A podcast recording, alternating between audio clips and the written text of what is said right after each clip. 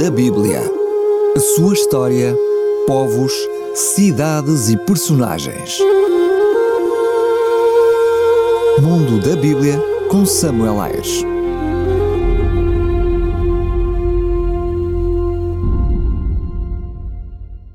Profetas do Antigo Testamento. Ezequiel.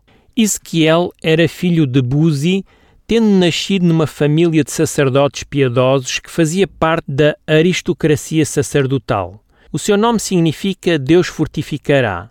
Ele passou a sua infância e a sua adolescência na Judeia, provavelmente em Jerusalém, a cidade do Templo.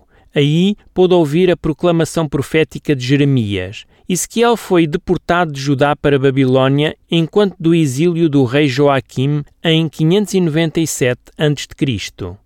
Ele já não era criança, mas ainda não tinha atingido a idade do serviço dos levitas. Assim, Ezequiel foi habitar com os judeus exilados às margens de Quebar, um dos principais canais de rega de Babilônia, mais exatamente em Tel Aviv.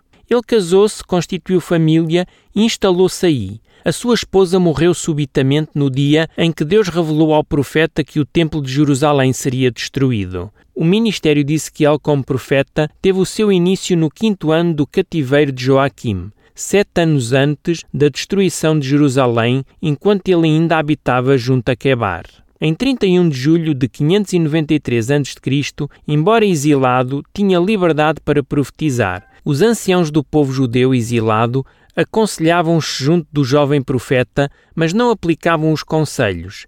Ezequiel era um homem de grande cultura geral, cultura que se estendia da técnica de construção de barcos até à política internacional, passando pela realidade do comércio internacional e pela literatura o seu livro revela que era um profeta sensível e dotado de um pensamento equilibrado. Era também um espírito organizado, como demonstram as indicações cronológicas que atribui às profecias registadas na sua obra. Graças às descobertas das tabuinhas coeniformes, contendo os anais babilônios e as indicações astronómicas relativas aos eclipses, é possível datar com precisão os acontecimentos referidos no livro de Ezequiel.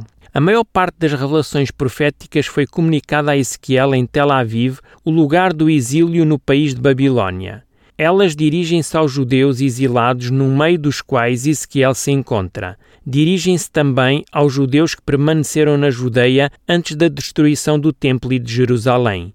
Finalmente, após a consumação da catástrofe nacional, dirigiram-se a todos os judeus sobreviventes para os consolar e para os animar a esperar no Senhor. As suas visões contam-se entre as mais impressionantes de todas as visões proféticas. Ezequiel deu início ao género literário apocalíptico. O ministério profético de Ezequiel durou cerca de 22 anos.